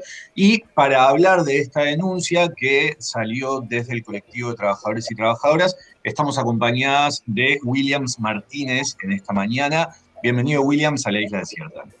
Gracias, Andrés. Gracias a todos por la convocatoria y la oportunidad de, de poder un poco contar y acercarnos a, al público, a la audiencia, de una manera con los problemas que nosotros estamos viviendo en esta situación. Bueno, justamente eh, de esos problemas vamos a conversar, Williams. Eh, haciendo un repaso somero de la situación laboral en la Dirección Nacional de Cultura, eh, hay un hito que se marca en el año 2017 cuando el colectivo de trabajadores y trabajadoras ocupa la Dirección Nacional de Cultura, suscitando así la realización de una, de una negociación en eh, la DINATRA, en la Dirección Nacional de Trabajo, por lo que en aquel entonces se denunciaba como precarización contractual y precarización laboral, además de situaciones de acoso moral laboral. Es una historia vieja en la Dirección Nacional de Cultura, es una historia que data de hace varios años. ¿Cuál es la singularidad actual? ¿Qué lleva hoy en día al colectivo de trabajadores y trabajadoras de ATEC Base Cultura a presentar una denuncia en la Institución Nacional de Derechos Humanos? Nosotros, como bien nombraste, eh, tuvimos esa situación en el 2017, que en realidad es como una situación crónica de, de, de irregularidades de, del propio organismo durante, desde su creación hasta el 2017 y de situaciones que se fueron eh, complicando o generando muchos prejuicios para los y las trabajadoras. Eso nos ocurrió hasta el 2017, cuando nosotros hacemos ese gran parate, generamos la ocupación, tenemos esa situación particular y pudimos en ese, en ese momento tener tres grandes mesas de negociación. En un principio eran tripartitas, o sea, éramos nosotros, la dirección y Dinatra, y luego terminaron siendo bipartitas, nosotros y la dirección. En esas tres mesas de negociación teníamos una que hablaba o que trabajaba básicamente la estructura, de la cual nosotros no tenemos una estructura organizativa en la Dirección Nacional de Cultura, que te permita el, el derecho a la carrera administrativa, que es uno de los derechos básicos de la función pública. En segundo lugar, también era la desprecarización de las contrataciones laborales. Nosotros tenemos distintas formas de contratación laboral entre la Dirección Nacional de Cultura y hemos logrado establecer en esa mesa de negociación un proceso de desprecarización, un proceso de mejoría de, los contratos laborales. Y en un tercer lugar, una mesa que evaluaba y trabajaba con respecto a las, al pago de compensaciones, con respecto al mayor tarea o mayor funciones, funciones o cuando te implica en el mismo cargo tener más funciones, cómo se tenía que hacer de manera prolija y con garantías tanto para los trabajadores y trabajadoras como para la dirección el pago de compensaciones. Esas tres mesas de negociación fueron absolutamente eh, rotas de alguna manera con la nueva administración, no se mantuvieron, no se siguieron con, con, ese trabajo, con ese camino. No hubo una política de Estado con respecto a la mejoría de la Dirección Nacional de Cultura. ¿Por qué? Con respecto a la estructura, la estructura que nosotros llegamos a firmar con el final de la administración pasada, que no hizo el proceso, porque los, obviamente que los procesos de estructura llevan años, o sea, no es una cosa muy sencilla, y es un proceso de negociación y no de acuerdo. Vos negociás, pero no tenés la obligación de acordar. En ese sentido, se llegó a una estructura, se firmó por parte del sindicato, se firmó por parte de dirección y se entró a la OPP, a la Oficina de Planeamiento y Presupuesto Nacional. Eso entró, pero el proceso no llegó a finalizarse, entonces no quedó la estructura. Eso, ese, ese mecanismo y ese proceso por la nueva administración fue absolutamente tomado como que no existía, como que no había estructura cuando ellos entraron. Y en realidad había una estructura, de hecho, que nosotros habíamos negociado con la anterior dirección, anterior administración del Estado y de Gobierno. En cuanto a las, al tema de las compensaciones o al trabajo de las compensaciones, en ningún momento se, dieron compensaciones discrecionales por todos lados en la Dirección Nacional de Cultura y en ningún momento hubo un trabajo o una negociación con respecto a esas compensaciones que además se pagan de manera absolutamente irregular porque se pagan con horas docentes que ahora Bien. abro esa ventana. Ahora vamos a comprender esa, esa- Y el proceso de precarización, lo que, lo que sí fue, y en ese sentido tenemos que, que- que tenerlo, hubo una continuidad de los llamados abiertos en los procesos de, de- que, que se habían iniciado en la anterior administración, pero obviamente que ese proceso no lo podían dar de baja porque era un, porque era un proceso que se habían hecho los llamados, las vacantes y demás de la anterior administración. Entonces no se podía dar, de- era poco estratégico darlo de baja para desprecarizar 27 puestos de trabajo que venían teniendo horas docentes.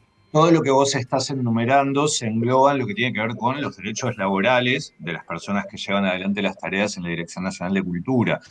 Y eh, uno podría pensar, bueno, eh, por un lado existe toda esta, esta, este historial de vulneración de derechos laborales, pero por otro lado ahora tenemos la ley de urgente consideración que lauda cinco institutos como estructura de la Dirección Nacional de Cultura, ¿no? Institutos que algunos existían de hecho, ahora existen de derecho, y esa es un poco la, herramienta argumental que Mariana Weinstein ha desarrollado eh, en los distintos medios al dar declaraciones al respecto, en función de, bueno, la, formalización de una estructura que hasta el momento anterior a su mandato no existía. Eh, ¿Las estructuras se pueden negociar, negociar unilateralmente? ¿Los trabajadores y trabajadoras pueden, de hecho, no formar parte de un organigrama estructural de su propia carrera funcional? No, la ley de negociación colectiva, que es la ley 18.508, es una ley que obliga a las instituciones, sobre todo los organismos públicos de la Administración Central y entes descentralizados y demás, a una negociación con respecto a las estructuras organizativas de trabajo. Lo que no te obliga es en el acuerdo, pero sí en una mesa que sistemáticamente vaya trabajando y viendo en cada una de las áreas cuál es el escalafón correspondiente, cuáles son las tareas, cuáles, cuáles eh, son las garantías. Es una garantía que tienen los trabajadores para que no haya de alguna manera eh, formas discrecionales y, y es una garantía también de la ciudadanía, de alguna manera que acompaña el proceso un poco de estructura. Entonces, obviamente que la ley te obliga a la negociación, pero no al acuerdo. Eso es, es, normativo, o sea, después, lo, o sea, nosotros estamos haciendo insistencia, por eso terminamos en el Instituto de Derechos Humanos, porque ya lo denunciamos en el Ministerio de Trabajo, ya lo denunciamos en distintas instancias y ahora estamos en el Instituto de Derechos Humanos porque no nos queda como, ya no hay lugar en donde nosotros terminemos de, de, de denunciar eh, para transparentar un poquito esta, esta situación. Es importante recalcar eso, William, porque eh, te iba a preguntar justamente por qué la denuncia se hace en la Institución Nacional de Derechos Humanos, existiendo otros organismos en donde realizar denuncias. Ustedes, bueno, el, nosotros, el colectivo de trabajadores este, y trabajadoras, viene realizando denuncias en los distintos lugares en los que formalmente corresponde. El artículo 23 de la Declaración de los Derechos Humanos habla específicamente del derecho al trabajo y de las condiciones de, de trabajo. Entonces, evidentemente, como, como, como derecho inherente de, las personas, es necesariamente la vulneración con respecto a ese derecho hace que uno tenga la posibilidad de presentarlo como denuncia. Y una vulneración, además, que es sistemática, crónica y que viene desde muchos años. Porque si nosotros nos ponemos a pensar que, tenemos, que no tenemos estructura, desde el 2005 que se crea la Dirección Nacional de Cultura y hemos estado ya casi más de 15, 16 años sin estructura organizativa, administrativa, que te permita, que te garantice lugar de estabilidad, de tareas correspondientes y te permita la carrera administrativa o la posibilidad de ascenso como corresponde, no de forma discrecional, no es que venga una autoridad y diga, me gustó tu cara y hoy vos vas a ser eh, puesto como coordinador de- de la puerta de entrada de un museo y por eso te voy a pagar una compensación absolutamente discrecional. Eso no corresponde y eso es una vulneración que se ha dado sistemáticamente desde que se crea la Dirección Nacional de Cultura. Entonces llega un punto que es, ¿en dónde podemos denunciar? Si lo denunciamos en DINATRA, si lo denunciamos en el Ministerio de Trabajo, si lo denunciamos acá, ¿en dónde nos queda? ¿Qué les queda? ¿Qué, qué les queda a los trabajadores y trabajadoras terminar haciendo eh, las denuncias correspondientes? Entonces, bueno, se está vulnerando, no solamente vulnerar todas las normativas laborales que tiene el país, sino que al mismo tiempo, porque también estamos en una situación de que hubieron compañeros y compañeras trabajando sin contrato. Ahí quiero, ahí quiero preguntarte, bajando a escala humana todo lo que estás conversando, porque imagino la audiencia te va siguiendo el hilo eh, de- del razonamiento que vas presentando y, y queda claro cómo es, cómo implica, involucra una vulneración de derechos laborales la ausencia de estructura organi- organizativa. Pero ¿cómo se materializa eso en el hoy, en el colectivo de trabajadores y trabajadoras? ¿Cuáles son las distintas dificultades que se están atravesando hoy al trabajar en la Dirección Nacional de Cultura, en casos concretos? Casos concretos, tenemos, tuvimos compañeras y compañeros que, bueno, que tenían unos ciertos contratos que son particulares, que se renuevan cada cierto tiempo, o sea, se renuevan un año, lo ideal es un año o dos años, pero que en en el último proceso no se previó, no hubo un análisis de los procesos administrativos. El Estado tiene sus tiempos. Y cualquiera que trabaje en el Estado sabe que si el día de mañana yo voy a realizar la pintura de una pared, tengo que hacer la orden de compra para que la gente me entienda dos meses antes para cuando el tiempo que yo di, haya dicho esa pared tiene que estar pintada, lo, lo puedo llegar. Entonces, de la misma manera que los contratos, si yo sé que un contrato se va a caer el 4 de junio, yo tendría que haber iniciado el proceso para que llegue el 4 de junio y se pueda hacer la renovación en tiempo. No sé qué, ¿soy yo? No. Hubo un ruido, pero no se te escucha, dale, seguí Está interfiriendo, ¿no? Se está- hay interferencia, se los está metiendo. Pero para que la gente entienda, se tiene que prever esos procesos y siempre tenés esos, esos tiempos. Entonces, justamente hubieron compañeros en donde no, de- por parte de la administración, no hubo esa, esa cuestión de prever, de, tener conciencia de los tiempos administrativos que va a demorar la recontratación de determinadas personas. Entonces nos encontramos con compañeros y compañeras que tuvieron seis meses, seis, entre cinco y seis meses sin cobrar su salario. Y muchos de ellos, en el proceso ese de que no cobraban su salario, siempre no dejaron de ir al trabajo, de presentarse, de trabajar y al mismo tiempo en ese momento estaban sin contrato laboral. Eso en una empresa privada va, te cae una inspección del BPS y te hace tremendo problema. Eso el Estado se lo permite. Estuvieron trabajando cinco meses, seis meses sin cobrar y además sin contrato ante la promesa de un eventual pago y de una eventual recontratación además. Claro.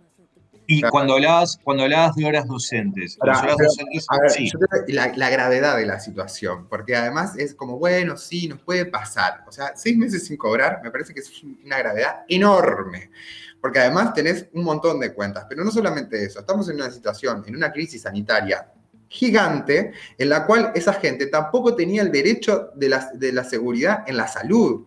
Porque cuando me hablo es, no tenía el FONASA que te cubre frente a cualquier situación en la cual vos necesitas hacerte un hisopado, necesitas una asistencia médica o demás. Entonces también como la magnitud de, los prejuicios que no solamente es no cobrar el salario, no cobrar el salario, no tenerle el seguro correspondiente a la, salud, o sea, es un montón, de, o sea, te vulneran absolutamente todos los derechos y en un momento y en un contexto particular además. Entonces, claro, las autoridades te dicen, sí, entendemos. No, no es solamente entender, es como, es muy compleja la situación. Por eso terminamos en el Instituto de Derechos Humanos. No es aleatorio que terminemos ahí. No, no, no, no, no. hay mucha, eh, no sé, es complicado. ¿Qué me ibas a Eh, estabas hablando antes también de lo que tiene que ver con los contratos de horas docentes que están diseñados para justamente contratar docentes. Sabemos que la docencia es una tarea que se, que se concibe como una actividad anual, sujeta a revisión al a la finalización de cada año, en el caso de los interinatos, también las efectividades. Hay una estructura funcional en la, en la administración pública que eh, genera ese tipo de contratación para una tarea que es eh, de ciclos anuales. En la Dirección Nacional de Cultura, históricamente se utilizan horas docentes para contratación de trabajadores y trabajadoras que realizan tareas permanentes. Eh, se está denunciando desde la Asociación de Trabajadores de Educación y Cultura que se continúa utilizando contratos de horas docentes, pero esta vez para la contratación de eh, otro tipo de cargos. ¿De qué, ¿De qué hablan cuando hablan de contrataciones por encima de los salarios de, la función pública? Sí, eh, lo que está haciendo, obviamente, la, la- utilización hoy por hoy, a ver, al, tener un problema crónico y al tener un problema que se sigue sistematizando, si- sigue siendo como sistemático, generó que en la nueva administración haya la utilización de estos contratos que son horas docentes, que es evidentemente para dar docencia, porque nosotros tenemos muchos proyectos socioeducativos en todo el territorio nacional, evidentemente tenemos un bolsón dado por la ley de presupuesto para las horas docentes que no se, no se utilizan para esos talleres, sino que se utilizan para la contratación para personas, para tareas que supuestamente tienen que ser permanentes. Pero la particularidad en este caso también, que se agrava un poquito, es que los salarios con los cuales esos ingresos nuevos que están entrando sin concurso público, sin un llamado abierto y sin ningún tipo de garantía por parte de la ciudadanía que les permita saber que esa persona es idónea al cargo que, se, que- está ejerciendo, esos salarios están por arriba, muy por arriba, duplican o triplican el salario promedio de ingreso al Ministerio de Educación y Cultura. El Ministerio de Educación y Cultura tiene una tabla salarial. Entonces, cuando vos ingresás, cuando te presentás un llamado, cualquier ciudadano o ciudadana que se presente un llamado al Ministerio, al MEC, al Ministerio de Educación y Cultura, va a ingresar con un salario, con el salario correspondiente al cargo que va a ser, si es profesional, si es técnico profesional, si es técnico o administrativo, pero hay una tabla salarial y va a ingresar por el escalafón de, menor rango, porque ahí es la carrera administrativa. Eh, eh, este, este cargo, o sea, los salarios promedios de la Dirección Nacional de Cultura están al- alrededor de los 30 mil pesos eh, nominales, 32 mil nominales, más o menos, no, no tengo, no tengo la cifra exacta. Y esta gente está entrando con salarios de 60 mil pesos, 70 mil pesos, hasta encontramos resoluciones con salarios de 100 mil pesos. Y me parece que en el momento en donde estamos, que hay una crisis brutal en la cultura, porque además hay que poner el acento en eso, o sea, está paralizada la cultura, los teatros están cerrados, las salas de exposiciones están cerradas, no se pueden hacer grandes eventos, no se pueden hacer espectáculos musicales, no, nadie está trabajando. Hay una crisis. Si nosotros tuviéramos una, pudiéramos sacar la tasa de desempleo que hay hoy por hoy en la cultura, es el doble de la tasa de desempleo que existe hoy por hoy en, Uruguay. Si vos llegás a presentar siete llamados, ocho llamados abiertos para que se presente gente que trabaja en la cultura, vas a tener un centenar de personas que con currículos, con formación, con trayectoria en el medio que se irían a presentar a esos llamados. Bueno, no lo hiciste. Lo que se te ocurrió fue, de manera discrecional, contratar de manera irregular a gente para trabajar en los supuestos institutos que vos creaste en la ley de urgente consideración. Voy a este tema, porque lo que dice la directora, perdón que esté hablando demasiado, No, pero no, tranquilo, estás habilitadísimo a conversar, Willy. ¿eh? Lo que dice la- atentamente. Lo que dice la directora, lo que dijo la directora en distintos medios de prensa es, yo cre- hemos creado los institutos con la ley de urgente consideración. Perfecto, celebramos la institucionalidad y la nueva institucionalidad que tenemos con los, con los institutos. Eso no es el problema. Lo creaste con la ley de urgente consideración, que se aprobó, si mal no recuerdo, entre junio y julio del, dos- del 2020. Después tuviste tres meses tres meses para diseñar el presupuesto nacional, donde vos en ese presupuesto lo que tenés que hacer es generar y crear las vacantes para los llamados, para esa institucionalidad que vos creaste tres meses antes. Y la ley de urgente consideración es, nunca se había dado, nunca, obviamente, nunca se había dado que un gobierno tuviera dos grandes normativas, tipo eh, ómnibus, como se le llama, una- dos grandes normativas. Por un lado tenés la ley de urgente consideración y la ley de presupuesto. Tuviste una, la ley de urgente consideración ayudó muchísimo para la ley de presupuesto. O sea, afianzó la ley de presupuesto. Lo que tendrías que haber hecho vos, si habías generado una nueva institucionalidad, era generar esas vacantes de manera formal, de manera transparente, en la ley de urgente en la ley de presupuesto, para que el primero de enero del 2021 poner los llamados de esas vacantes que vos generaste. Y eso no lo hicieron. Entonces, eso es lo que no corresponde, salir a decir, teníamos que cubrir los cargos que habíamos generado en los institutos. No, de ninguna manera, eso no es correcto. Los tendrías que haber generado en la ley de presupuesto. Si te equivocaste, admitilo. Primero que nada. Está clarísimo el planteo, Williams. Eh, ¿Por dónde vislumbra salidas el colectivo de trabajadoras y trabajadores de la base cultura de ATEC? ¿Cuál el reclamo, más allá de hacer la denuncia y que se sepa que existe una vulneración sistemática de los derechos de, de ese colectivo de trabajadores y trabajadoras, apela a encontrar soluciones?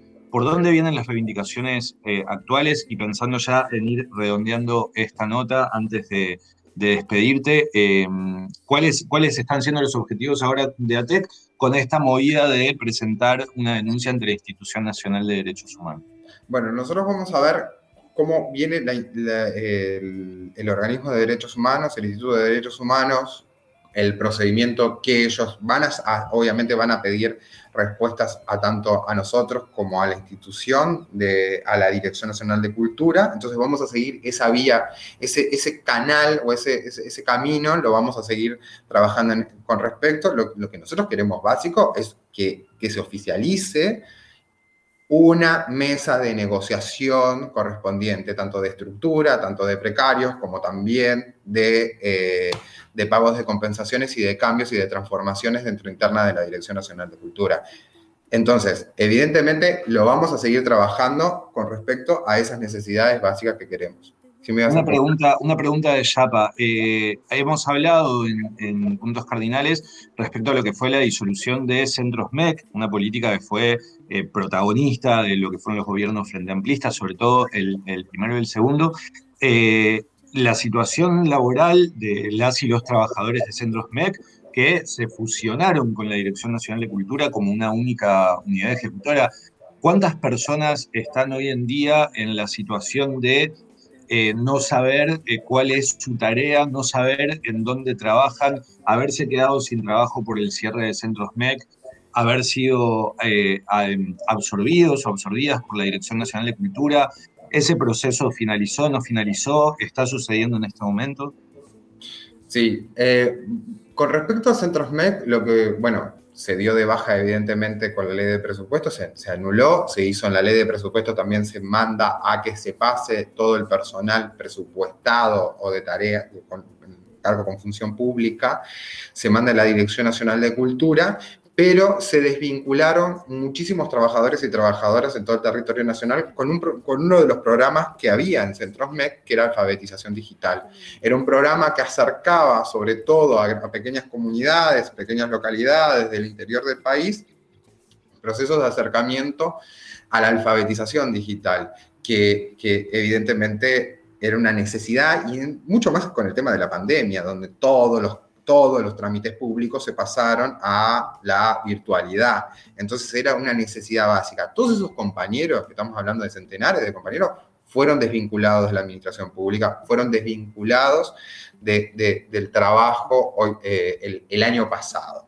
Eso- 232 talleristas tengo como número. 232. Por otro lado, los compañeros que eran de Centrosmec, algunos como de- del, núcleo central administrativo, de compras y demás, se incorporaron, que eran cargos públicos, que eran eh, funcionarios públicos, servidores públicos, se incorporaron dentro de distintas áreas de la Dirección Nacional de Cultura, evidentemente dependiendo de qué cargo ellos tenían, porque obviamente si era administrativo iban a administración, si eran de compra iban a compra, y eso reforzó un poco la estructura de la Dirección Nacional de Cultura. Y otros empezaron a trabajar en distintas áreas de la dirección, en distintos institutos. Por eso, un poco, la- se cae un poco el discurso o el relato de la necesidad de personal en los institutos cuando vos tenés un montón de personal que ingresa, que tenés de la dirección, que tenés de Centros MEC, trabajando en la Dirección Nacional de Cultura. No, lo que vos querías era una determinada gente que ingresara en la administración pública. Eso es una cosa totalmente distinta, porque evidentemente vos tenías personal como para poder solventar la institucionalidad nueva que creaste en la LUC, independientemente si vos considerás que no necesitas más vacantes. Esos compañeros están trabajando, pero después hay un montón de compañeros, sobre todo los que están en el territorio nacional, en los 19, de- en los 18 departamentos, porque Centros MEC en realidad Montevideo tiene la centralidad de Montevideo, pero en los 18 departamentos que están sin una roja, sin unas tareas determinantes, determinadas, sin tener ah, eh, con certeza cuál es el, en qué se van a desempeñar ahora en más.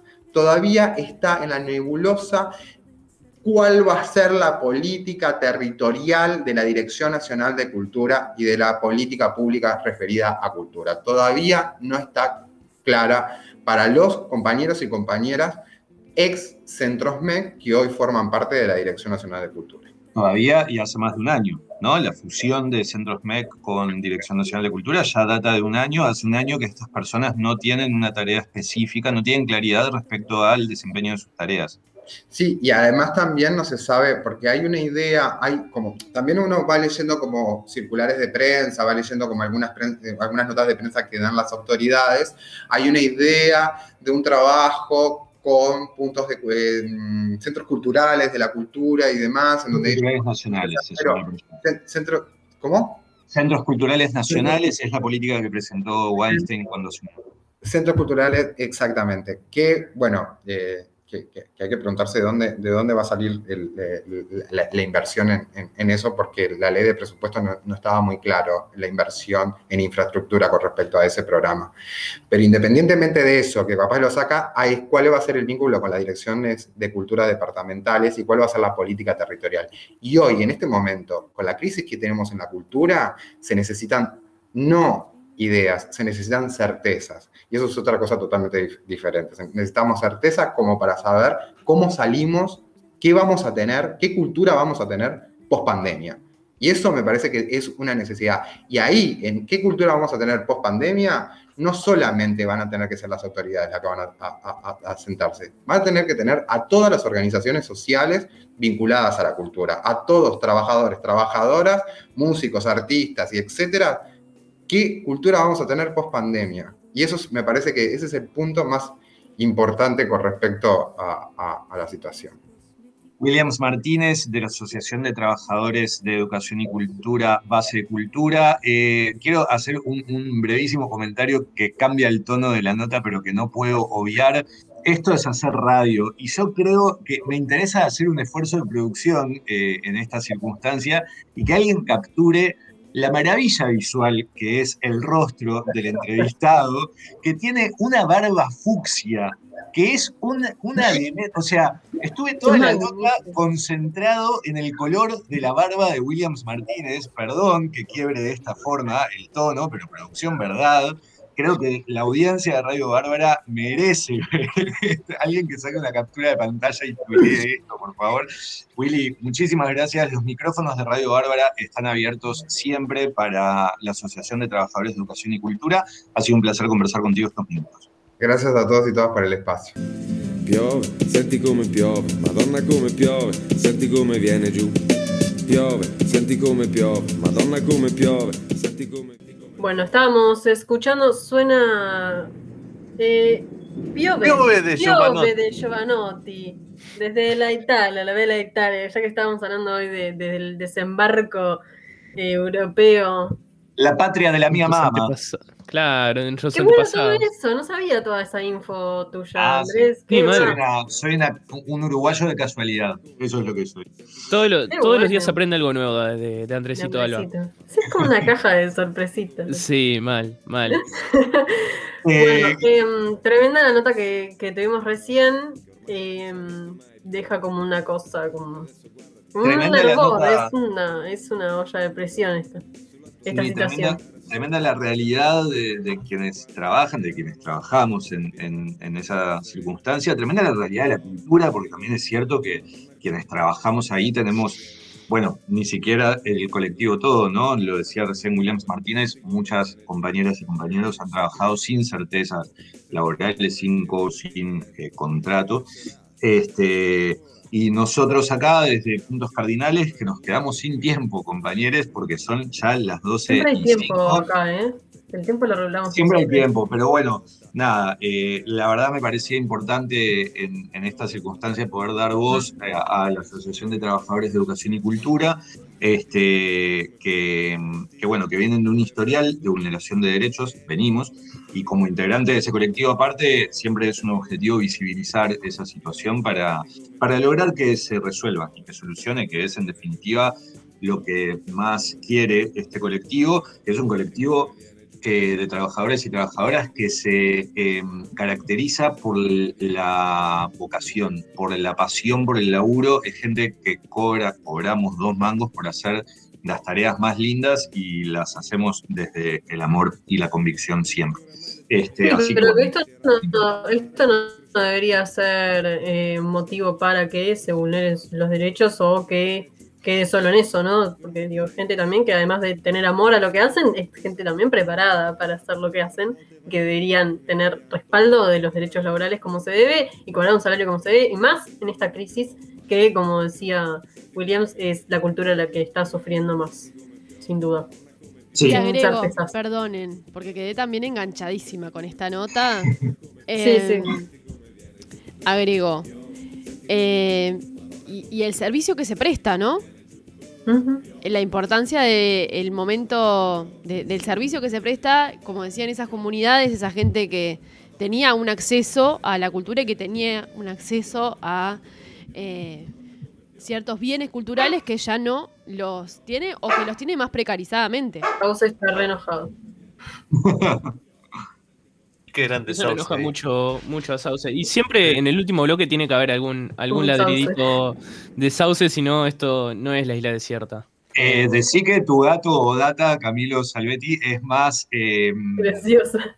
Claro, es, es un poquito más silenciosa, más sutil, porque se la pasó jugueteando en la cámara toda la nota. Sí, Qué sí, buena sí, vista. sí. Eh, no sé si vieron en un momento que saltó arriba de la computadora y cayó así. Y... Por Bombas. suerte no pasó nada. Por suerte estamos a salvo, ¿verdad, Maya? Sí. Un Sí, brevísimo, brevísimo punteo para Maya de cosas que se pueden hacer eh, este fin de semana, que no quiero dejar Claro. por fuera, para quienes estuvieron escuchando hasta acá, hasta el final, como un regalín que le hacemos desde, desde Puntos Cardinales. Eh, pequeñas cositas. Un pique para saber, Ayui Takuabe subió las obras literarias que Ayui editó en su momento en formato disco. Estamos hablando de Memoria del Fuego de Eduardo Galeano, de Inventario de Mario Benedetti, Antología Poética y de Avilariño, de Un Viejo Trovador de Washington Benavides, un material riquísimo que ahora está en Spotify para esto de que la brújula eh, apunta a casa. Se puede escuchar por Spotify estos textos literarios, siempre se Me estás, me estás dando una info que me quedaron nada. Ah, ¿viste? Ah, de nuevo el nombre para la Ayui. comunidad. Ayui Tacuabé, que si no después Mario Invertisi nos rezonga por la velocidad, Ayui Tacuabé subió en formato playlist en Spotify eh, libros de Eduardo Galeano, Mario Benedetti, Idea Vilariño, Washington Benavides, textos suyos narrados por sí mismos, es, una, eh, es algo que existe en formato discográfico hace ya muchos años y que ahora está en plataformas virtuales. Ese primer tip para quienes tengan ganas de escuchar literatura leída por sus propios dueños.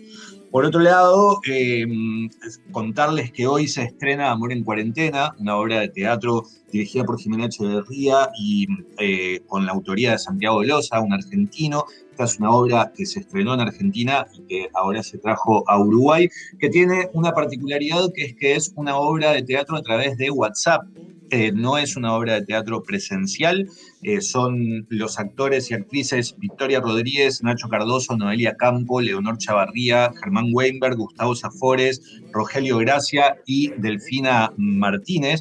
eh, protagonizan esta obra en la que vos a través de Red Tickets comprás tu entrada hoy y a partir de hoy vivís una historia de amor en cuarentena con alguno o alguna de estas actores o actrices.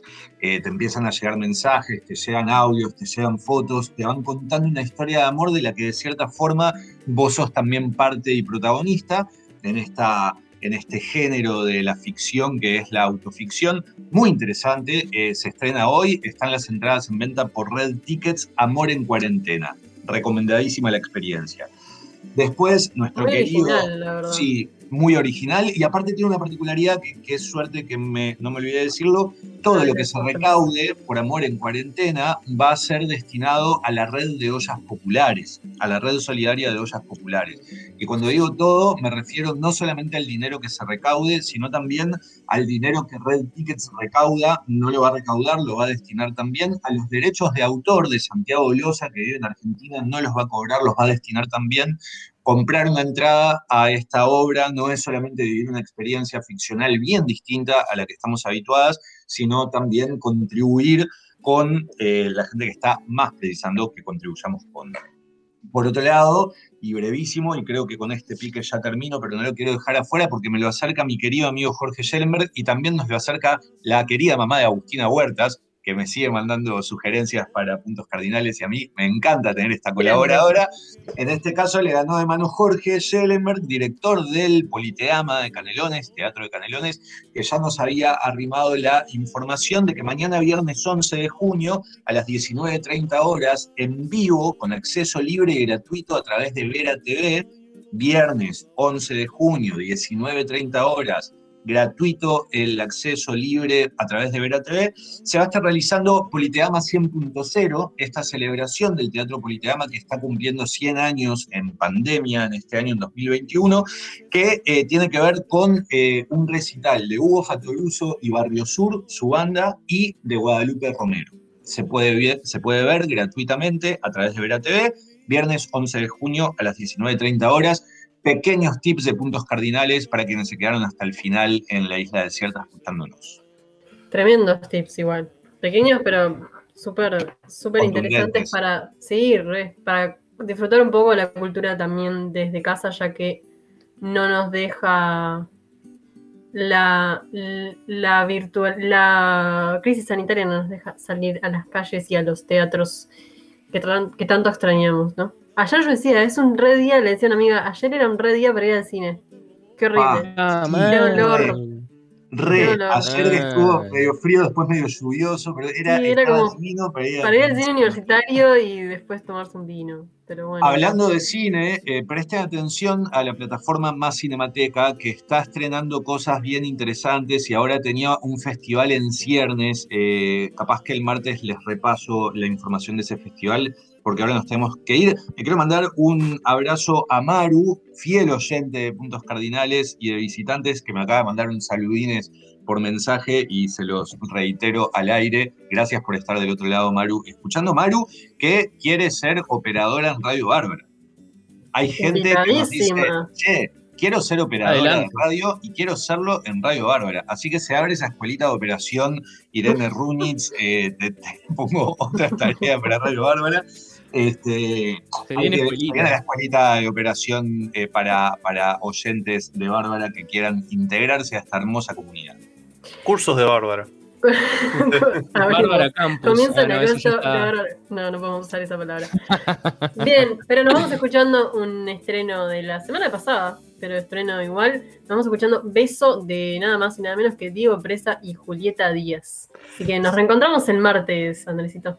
No, compas, un placer verles.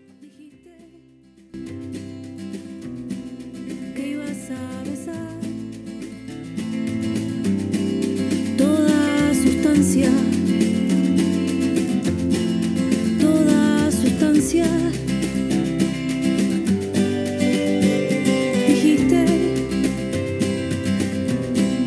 que ibas a ofrendar tu piel y tu Leila Hablando- de ciertas. No, bueno, está, dale, dale. Quería quería decir que estamos hablando de las consecuencias de la vacunación. Mucha gente hablando de que le dolía el brazo. Agustina Huertas y yo, al menos, no. Claro, No. todo el mundo me asustó. Todo el mundo me asustó. Irene se enoja porque nos pisamos entre nosotros. Es el Es último. que es el último bloque y ya, ya nos pasamos. Pero no, la inoculación vino bárbara. Por suerte, ningún, ningún, ningún intrincado. ¿tá? Irene se enoja y no sé qué. Yo no puedo con tener un chat abierto y que, que se enoje con nosotros y no poder tratar de decir al aire. Pero bueno, nos vemos mañana. Sí, nos vemos mañana, a partir de las 10 de la mañana. Mañana es viernes. Este. Nada, cachengue. Como siempre digo, los jueves. Hasta mañana entonces, a partir de las 10 hasta las 12 por bárbara.wi. Chau, chau. Chao.